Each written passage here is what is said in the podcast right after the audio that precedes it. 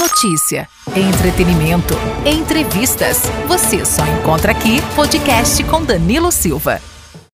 Fala Danilo Silva, a palavra está com você. Fala pessoal, sejam bem-vindos. Ó, falar da terceira via.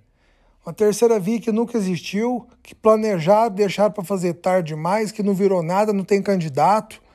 O Dória hoje, 15 de maio de de 2022 tá dando falando que tá sofrendo golpe. Não tá sofrendo golpe, não. Quem não tem voto, não adianta. Como que vai ser candidato? Ele tem 1%. Aí ele lançou em São Paulo candidato ao governo, ele lançou um candidato ao Senado.